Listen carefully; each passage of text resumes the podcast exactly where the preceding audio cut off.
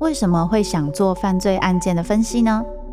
我不是要去讨论其中的猎奇性，这些犯下重大刑案的人，他们可能就是我们身边都会出现的一般人，只是因为发生了一系列的无法承受之重，最终被内心的怪物所吞噬。在这些悲剧性的案件中，你可以看见人性与心理的辗转坠落或求生，与你我都可能经历的深渊。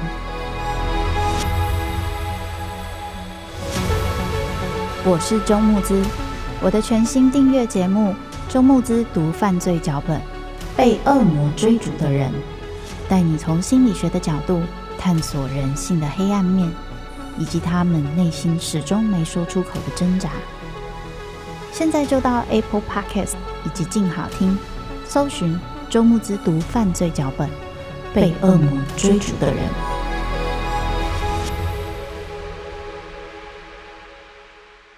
每个作家的人生都是他最大的创作。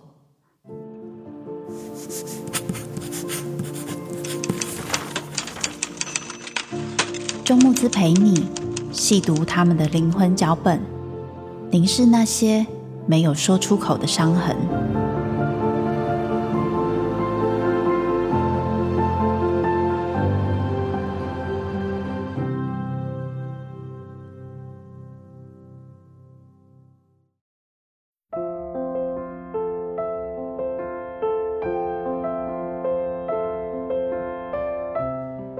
各位听众，大家好，欢迎收听由静好听制作播出的节目《作家的灵魂脚本》，周慕姿陪你读那些作家没有说出口的伤。我是主持人周慕姿。嗨，大家好，这个礼拜过得如何呢？那上次讲了太宰治跟三岛由纪夫之后，不知道大家听了感觉怎么样？接下来第四集我们要来讲太宰治的偶像芥川龙之介。其实，在台湾，可能芥川龙之介，大家对他的印象最快就是《罗生门》，因为黑泽明的那一部电影很有名哦。不过，在黑泽明的那个电影里面，他的《罗生门》其实是芥川龙之介的两个小说《罗生门》跟《竹林中》混合而写出的剧本。那芥川龙之介也有可能还有一些，也许你比较文青一点，你就知道说哦，他是夏目漱石的学生，而且他是太宰治的偶像。不过他很有趣的一个地方是，他和太宰治还有三岛由纪夫相同的部分，就是他们都是处在新旧时代挣扎的文学家，就是在接近战争，然后要从旧的封建到一个迎接新时代。还有一些全世界文化的交流，还有一些冲撞，跟我们对于价值观的一些重新的翻转等等。为什么会提这个呢？因为这个部分对于这一些作家有很大的影响。怎么说呢？这一些作家他们有些特色，就是他们都是一个很纤细，而且对于旁边的一些变化很敏感的人。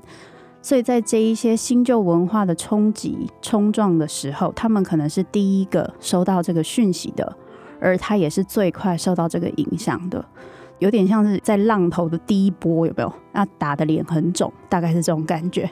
所以你就会觉得说，哎，为什么他们的挣扎这么多？有些事情就假装没看到，过去就好了，不就没事了吗？哎，他们就是过不去，哈。那这个过不去，当然跟个人的特质有关，跟他们对社会世界的呃热情有关，那也可能跟他们过去的经验有关。所以我们要聊聊芥川龙之介，他的过去发生了什么事，影响了他的人生跟他的作品。首先，我们会先聊到关于他的童年哦。芥川龙之介的童年其实是很辛苦的，他出生的时候。应该说，他出生的前一年，姐姐就因为生病过世。然后他出生的时候，虽然父母很期待这一个长男的出生，可是他是出生在爸爸跟妈妈都是大二年的时候。什么叫大二年？就是有点像是我们讲犯太岁啦，就那一年就是犯太岁。那日本有个文化就觉得说，诶，孩子如果是在大二年出生的，可能会对父母有一些不好的影响。所以他们那个时候是用那种好像把他先送给别人，再带回来那种，有一个形式上说捡回来的孩子，这样子可以避开这一个传统文化的一个类似小小诅咒或是呃迷信的东西。为什么要讲这个东西？因为很重要的是，芥川龙之介的妈妈在他出生大概七八个月的时候就发疯了。而这一个部分很有可能让他的爸爸对于这一个出生于大二年的这一个孩子有更多的想象，所以那个时候我看到所有的文献是讲说，诶，他舅舅又把他接回去，就他妈妈的兄弟就把芥川龙之介接回去抚养，就是有点后来变成养子。可是那种感觉很像是他爸爸就把他妈妈跟芥川龙之介一起让舅舅打包带走了。那种感觉，然后讽刺的是，爸爸后来又娶了妈妈的姐妹当做续弦，等于是芥川龙之介妈妈的姐妹是芥川龙之介的后母。然后好玩的地方是在他后来就是被舅舅接过去的时候，他的主要照顾者也是妈妈的姐姐，是一个未嫁的阿姨，是他的主要照顾者。所以你看到他的人生有三个妈妈，第一个是他的生母，可是后来发疯了；第二个是他的后母，也是他的阿姨，可是跟他距离很远，而且后来他们爸爸跟这个阿姨有自己的小孩了，等于芥川龙之介有一个同父异母的兄弟，所以呢，后来这个后母跟他的关系可能也没有想象中的亲近。那也许跟他最亲近的就是最后来的这一个接近像是养母的这个阿姨。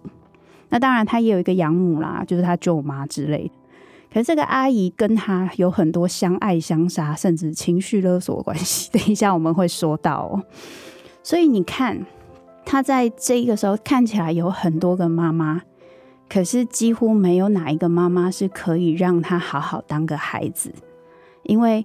这些妈妈都不是他真正可以陪在他身边，给他足够的爱、包容，然后有足够的能力可以去支持他、包容他，让他有归属感。所以在芥川龙之介的孩子时期，我相信应该是有一点孤单的。他曾经在呃《傻子的一生》中有写到，说自己跟同父异母的弟弟会扭打。然后呢，亲戚也会跟弟弟讲说：“哎，你要学学你哥哥啊！”哎，大家有没有觉得这个话很熟悉？就是讲说你要学学你哥哥，或是你要学学你弟弟，或是你要学学谁？听到这句话的人固然很不爽，哎，被讲的人也觉得很倒霉。我又没有要你学我，干我屁事。可是好像他就会把那一些生气呀、愤怒啊，都放在你身上。最麻烦的是，你好像就得一直扮演这个被学习的角色。对不对？所以芥川龙之介就有说，在这一句话出现的时候，他感觉到自己的自由就被捆绑，好像把他的手脚都捆绑了起来。然后十岁的时候，芥川龙之介的妈妈就过世了，那芥川就正式的被过继给舅舅，改姓芥川。这一句话在所有的文献里面就是这么简单的一句话。可是我不知道大家看到这句话是什么想象。诶，他爸爸从来没有争取过这个孩子。这个孩子从妈妈发疯之后就被打包给舅舅带走。虽然很多人的描述都是他舅舅家是旧的氏族，就有点像旧贵族，然后有很多文学的底蕴。芥川龙之介之所以可以学到这么多文学的东西，都是因为在他舅舅家的关系。这些好像很美好。的未来，他的人生好像变得不一样了，因为他爸爸是一个卖牛奶的商人，好像有很大的不同。可是我却忍不住想，对于芥川龙之介来说，那么小的时候妈妈就发疯了，然后他一直看着那个发疯的妈妈，他身边的人都不是他的亲生父母，即使对他很好，都忍不住会有一种寄人篱下的感觉。这个孩子他的感觉是什么？会不会很有像是自己是个弃儿？尤其是他还有个弟弟，是被他爸爸跟他的继母留下来的。即使他的弟弟做的再不好，他都可以留在爸爸妈妈身边啊。我做的再好，我都没有办法让我的亲生父母可以好好的爱我。这种弃儿的感觉，其实是非常非常的失落的，而也是一个很孤单的感觉。在这样子的情况之下，如果光只有他被领养这件事情，你看就够可以影响一个孩子的自我认知了吧？我做的再好，我的父母可能都不爱我，所以我现在寄人篱下，我要很努力的去把自己做得很好，让别人满意，不然我又会被抛弃了。因为这些人没有一定要把我留下来的理由。然后呢，又出现了一个更大的创伤，那就是他妈妈是有精神病的，父母就是有精神病失功能，其实对孩子是一个非常大的影响。怎么说呢？第一个是因为妈妈她是有精神病的，所以很多事情她都不能做。应该很多时候你都必须要好好的把自己照顾好，你也不太能够随便跟你的养父养母提很多需求吧。那当然，这个时候他有一个阿姨，这是一件很好的事情。可是我可不可以任性？我可不可以随便说我要什么，我不要什么？这不是容易的事情。此外，当我看到妈妈有精神病，一方面，我会觉得我身上流着他的血液，我是疯子的小孩。芥川龙之介在他自己的作品里提到好几次这一句话，或是他用其他的角色影射出这一句话。他只有讲这一句，可是你可以听到这一句背后有多少的情绪在里面。我是疯子的小孩，那我会不会成为疯子？这是一个非常非常根本的恐惧。而让芥川龙之介对于他的未来，对于他之后会变成怎么样子，以及他人生会不会突然失控，他是一直抱持着这种怀疑跟害怕的态度的。所以你会看到他其实很努力的在这些悲剧跟失控的人生中，努力想要把他的人生变得比较可以控制。所以他其实是一个念书念得很好小孩，表现也非常好。可是。当他面对妈妈的精神病，除了他觉得说我会不会变成一样是疯子之外，也会有一些更复杂的心情，那就是可能我还是期待我的妈妈可以给我一点什么，因为她是我的妈妈。更甚者，我甚至会想，妈妈这样，我却过得这么好。我却可以在养父母家，可以学东西，可以努力做很多事情，可以让我的生活变得比较可控。我也会有一种隐隐的罪恶感，这种我们叫做幸存者的罪恶感。这种幸存者罪恶感、幸存者内疚的部分，其实在很多孩子的身上会看见。这个东西很不合理，就是这种罪恶感，甚至这种觉得我自己。好像协议中就是不好的羞愧感，我觉得影响芥川龙之介或许很大，所以你会看到他的人生中充满了各种的挣扎，即使他在二十几岁的时候看起来已经有一点人生胜利组的感觉，可是他永远没有办法打败他内心那个对未来的不安、恐惧、对别人的罪恶感，觉得自己必须要为别人做很多事情的这一个习惯。所以刚刚有提到关于芥川龙之介，他后来成为养子，还有他妈妈有精神病这个部分，其实影响芥川龙之介很多。还有个部分，就是你可以从芥川的一些呃童年跟他后来长大过程中看到疑似，我能用疑似，因为这样子很像自己脑补哦。但我疑似就是让大家想象一下，就是所谓的亲职化小孩。什么是亲职化小孩？就是我们传说中的小大人。那就是当父母如果失功能，或是有一方父母不在，甚至两个父母都不在的时候，小孩子会变得比较早熟，因为他必须要加速成长，学会照顾自己，甚至他可能必须要学会照顾父母。也就是说，他跟父母的身份角色是有一点反转的。当然，他会很懂事啊，很会照顾人啊，也会学会扛责任，这个是他的生存的必要。可是他对于自己的需求是不清楚的，对于自己的感受也不清楚，这个部分影响他的人生。可是不清楚不代表没有，所以那个内心的孤独感跟觉得自己不被爱的感觉，仍然会一直抓着他，让他感觉到自己是很寂寞，然后不了解生存的意义。我想要带一个很有趣的切入点，当然这个是我脑补啦。芥川龙之介，龙之介这个名字看起来是他父母取的，因为他是在龙年龙时，就是他们那个时候是说都是龙的时间出生的。芥川龙之介他是有取过笔名的，可是他的笔名只有改过姓，就是后来有叫一个什么柳川龙之介，在他比较年轻的时候，可是从来没有改过龙之介的这个名字。我觉得可能是我比较浪漫，我会忍不住在想，是不是他其实从来没有放弃，希望他的原本的爸爸妈妈可以接受他，他可以跟他们有一个完整的家庭。这件事情是不是一直都是他的梦想？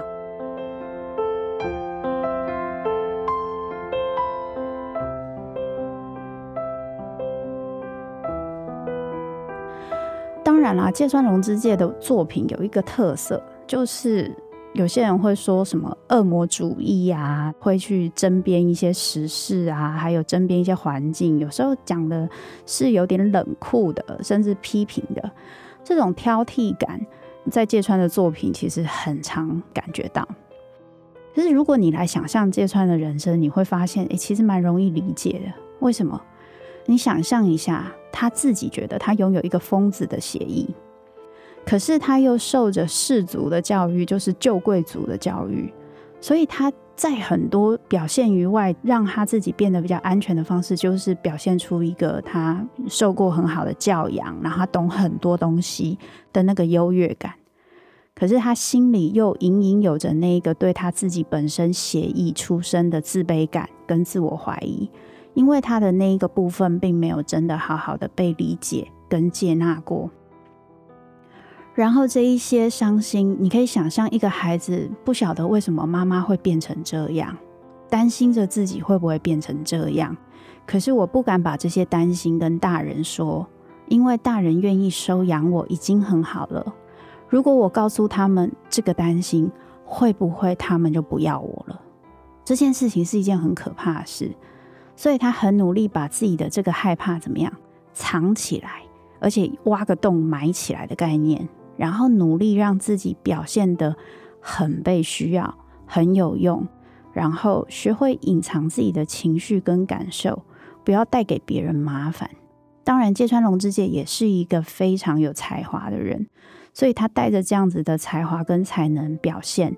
你看他，他的小时候的成绩到大学都是非常好。虽然太宰治一直说对他是偶像，可是芥川龙之介基本来说是一个不太会给人家添麻烦的人，就是很大差别。太宰治感觉中箭哦，你是意思我很爱添人家麻烦？哎，没有，没有这样讲哈。所以你会想他在人生的这些过程中，会不会曾经想过为什么是我？为什么我不能跟别人一样拥有一个完整的家庭？我即使那么有才华，我即使会被人家讲说，是不是跟弟弟说，你看人家哥哥，你要多学学。可是我没有一个很完整、可以任性、可以包容我的家庭，我又没有归属感。然后他又是一个非常细心的人，在很多文人都会讲到，芥川其实是一个非常细心的人。这在亲子化小孩，也就是所谓的小大人中，也非常非常常见，因为他会一直去留意。别人的想法，为什么？别人的表情、感受、想法，那是他生存的策略。如果今天我有爸爸妈妈，两个都有，妈妈不喜欢我的时候，我还可以去找爸爸；爸爸不喜欢我的时候，我还可以去找妈妈。其实是会有一种安全感，甚至孩子可以讲说：“我最讨厌你了。”那是代表什么？我对你的任性其实是可以被包容的，不会因为我这样说你就不要我。可是芥川有没有这样的机会？他没有，他不但没有爸爸，也没有妈妈。有种他就去跟他的养父母说：“我最讨厌你们了啊！”他当然没种哈，一般人是不太可能，因为他只剩下这个了。所以他能做的就是什么？他能做的就是先以别人的需求为优先，让别人觉得他很有用，而他的自我价值就建立在照顾跟满足别人。当我们今天所有的自我价值都建立在别人身上的时候，这个自我价值跟认定稳固吗？其实是不稳固的。而且我们没有办法自我肯定。但是我们又在小时候太早做大人的事情，我小孩的需求有没有被满足？没有，所以我就会一直抱着这样子的渴望，在我的人生中，永远觉得我的心缺了一个很大很大的一块，然后空了很大的洞。这个空虚感跟缺乏被爱的感觉，就一直跟着他，让他感受到，即使他很努力的去做很多事情，都还是内心有个悲哀，感觉到，哎，好像我要有点什么，做点什么才能被爱。于是，这是一种没有办法完整、没有办法真的接纳自己的感觉，因为也没有感觉到别人可以接纳我。那这个时候，我们要再讲一个非常重要的部分，就是在芥川龙之介，哎，二十几岁的时候，他就是有初恋，然后他初恋的那个对象遭受到他养父母家觉得好像没有门当户对，所以有非常大的反对，特别是他阿姨，打刚龙盖玩 gay，每天都跟他吵架，然后那个状况其实是有一点像情绪勒索的状况。芥川还写信给他的朋友，然后说一句话：“是否互相相爱的人就要互相折磨？”啊，没有，现在可能有很多人觉得万箭穿心，可是你看哦，他这么痛苦，他仍然没有办法违背阿姨的感受，他也没有办法违背阿姨的想法，所以他就放弃了他的初恋。他非常喜欢那个女生。那后来他失恋了，他的厌世感跟自我怀疑变得更深之后，他就写《罗生门》，然后这一个就是描述人性是很自私的小说。他后来他写了一个鼻子，就是他在讲老和尚啊，因为谁说他鼻子长，谁说他鼻子短，谁说他鼻子很好笑，就心情一直被影响，然后一直调整的的那一种心情。我觉得那个感觉是不是他也有把那个没有办法做自己，没有按照自己的方法去做决定的那个部分放到了这个小说里面？所以我觉得这一些创作好像都跟他的经历有关。那当然了，很多人讲说失恋的时候最是创作的那个人生最高潮的时候，但是用这种方式创作高潮，有些人说不定是不是很想这么去做选择的。不过，在这一种过程中，你看他必须要忍住他的那么多需求，然后满足别人的需求。可是他心里是满意的吗？通常不满意吧。所以他会开始用一些方式来保护他自己。比如说，他平常可能不一定真的会讲，可是他会在他的小说跟文学中出现非常多的挑剔，跟他觉得人类的一些行动跟想法表现是很自私跟丑恶的。甚至他对于他自己，他也是这么想的。你从他有一些作品，像《傻子的一生》，他有一些对话，那种自我批评的感觉可以看见哦。可是他对于人性的爱跟光辉有没有很期待？我觉得是有的。那时候印象很深刻，是我看了《橘子》这一篇短篇。他在讲一个小女生看起来不是很有气质啊，然后也不是很有钱啊，有点脏脏的啊，那竟然跑来跟他坐同一个等级的车厢，他他的车厢等级是比较高的，然后他就觉得有点傻眼，有点那很文青的那种写法。结果后来他发现，原来这个小女生要跑来他的车厢，是因为只有在他的车厢可以最靠近某个位置的时候。那个车经过那一个地方的时候，这个女生的弟弟们会在那边等她，她可以把她身上买好的橘子丢给他们的弟弟，她的弟弟就会很开心，她也会很开心。他在看到那一个为了别人而努力而奉献的那一个感动，就是让他印象很深刻。他自己甚至认为这一个过程短短的时间给了他很大的疗愈。所以我想他是非常向往这些东西的，可是他却没有办法得到。或许这是他最大的挫折吧。我这里偷偷补充一下，就是芥川跟他阿姨的关系，在他的那个傻子的医生有讲到一段哦，我看的真的是超有感。我念给大家听，他在结婚翌日向妻子埋怨，才刚嫁过来就随意浪费，真是糟糕。其实这是他姨妈叫他要说的怨言。他的妻子当然向他道歉，同时也向他姨妈道歉。就在他妻子为芥川买的黄水仙盆栽前面，哇！这么短的一段话，我不知道各位有没有感觉到那个后面的心情很多。他没有办法选择，诶，他姨妈跟他抱怨，他只好就跟他老婆讲啊，他老婆也很乖，就跟他说真是对不起。可是他可能被说浪费是为什么？是为了他要让芥川开心，所以买了黄水仙给芥川。可是芥川却不能保护他的妻子，对于他自己那个人生的无力感够强了吧？这时候如果这个上帝卡。就会变成哦，这真是妈宝。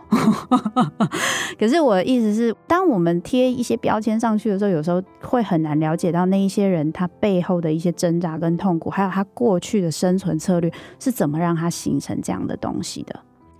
那芥川龙之介哦，其实前面的人生他真的非常努力，应该说他人生一直都很努力。不过他前面的人生感觉其实是蛮人生胜利组的，养父养母家虽然不是很多钱，但是有很丰富的文学底蕴等等，让他可以学习到这些东西。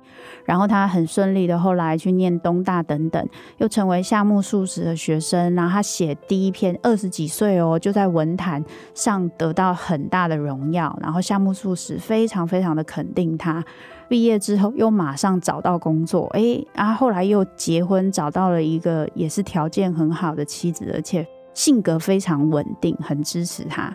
哎，看起来他前面的人生都蛮好的，可是为什么他短短的就那时候才二十几岁哦？结果他短短的十年内，也就是他二十几岁到三十五岁这段时间，他就走上自杀的路。我觉得这一件事情不是后面十年造成的，而是其实他的刚刚我们在讲他的童年就已经种下了很多悲剧的一些影子在。那对芥川来说，他的人生是被悲剧追着的，因为他要小心不要变成疯子，然后他要小心不要被人家抛弃，他要一直努力做到人家想要他做到的事情，这样子他有用，别人对他才会满意。再加上他想要做的事情，他为了要符合他阿姨还有他养父母的需求，连他最爱的人他都必须要放弃。这一些都是一些压力。后来呢，在他年纪比较大之后，养父母那些他阿姨都是他养的嘛。所以最严重的是，他的姐姐姐夫在芥川快要自杀的前一两年欠了一大笔债，是高利贷哦，变成芥川在扛。姐夫后来自杀了，等等。他那时候又要养三个小孩，他是个爸爸，又是个丈夫，啊，就很多很多压力。他又不是一个很擅长跟别人讲自己心情跟压力，或跟别人说不行的人。你想象一下，他如果以前跟人别人讲过他不行，会发生什么事？他会担心自己被丢掉啊，所以他能说不行吗？他不能说不行，所以他只能一直撑，一直撑，一直撑。所以他在他的很多作品跟一些朋友的信件中都有讲到，他一直在计划自杀的这件事。好，这个时候跟大家讲，我讲的是芥川龙之介，大家不要模仿哦。如果有需要的话，可以找专业的协助。好，那他计划这件事情。你可以看他后面有什么头痛啊，后来就很多人说他很多病嘛，所以想自杀。可是你看他的那些病，其实很像是创伤后压力症候群，或是一些所谓的自律神经失调，就很多很像是压力病，什么神经衰弱、胃痛、胃痉挛，然后哪里痒、长湿疹，这个都很像。可是当你身体又有那么多毛病，你生活又有那么多压力，你会有办法很自在的去展现你的创作力嘛？不太可能，所以他也会感觉到自己写作才能在衰退，因为他的写作已经慢慢是为了钱，而不是为了他想写。最最打击的是，芥川的好朋友居然在这个时候又发疯了。所以他那一个长期担心自己会发疯、自己是疯子的儿子的那一个恐惧，还有那些罪恶感，全部又跑上来了。就是，诶、为什么是他发疯，不是我发疯？那会不会就轮到我要发疯了？在这个过程中，他最后他实施了自杀这件事情。然后他在遗书里面写了一句后来流传最有名的话，叫做“对于未来，我只有模糊的不安”。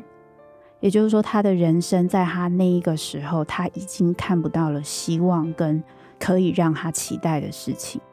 可是，就算是这样子的芥川，他在给朋友的信里面，都还是有写到他的自杀有可能会给他的家人或朋友带来怎么样的影响等等，所以他其实是一个真的非常考虑别人的人，甚至考虑到有些人可能不需要他考虑这么多。我不知道大家觉得怎么样？我准备到芥川的时候，我人生就觉得有一种无望感，就很厌世。怎么从一路下来大家都自杀，人生怎么那么艰难？可是我觉得我们需要去理解一件事情，那就是很多文学家他们都是非常的纤细敏感，而且对一些世界的变化是最快感受到的。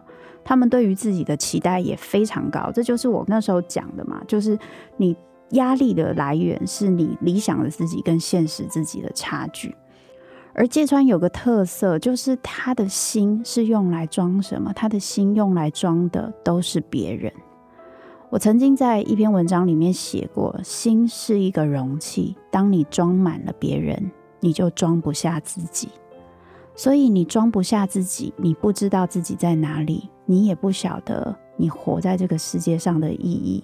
有的时候要找寻这个意义是非常非常不容易的，所以唯有我们能够慢慢的把注意力放回自己的身上，才有可能可以去获得一些自己的感受跟一些需求的回温，甚至我可以开始满足我自己，我才有可能可以有一些不同的选择。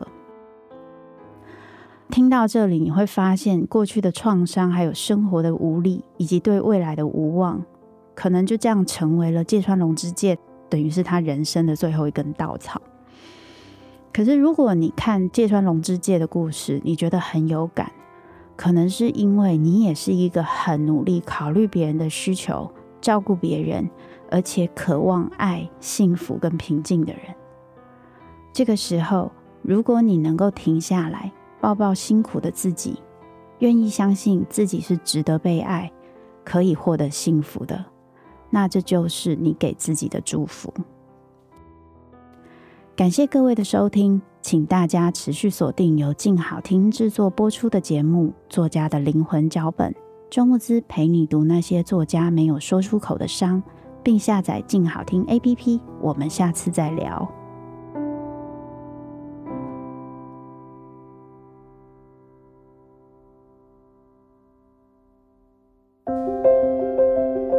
想听、爱听，就在静好听。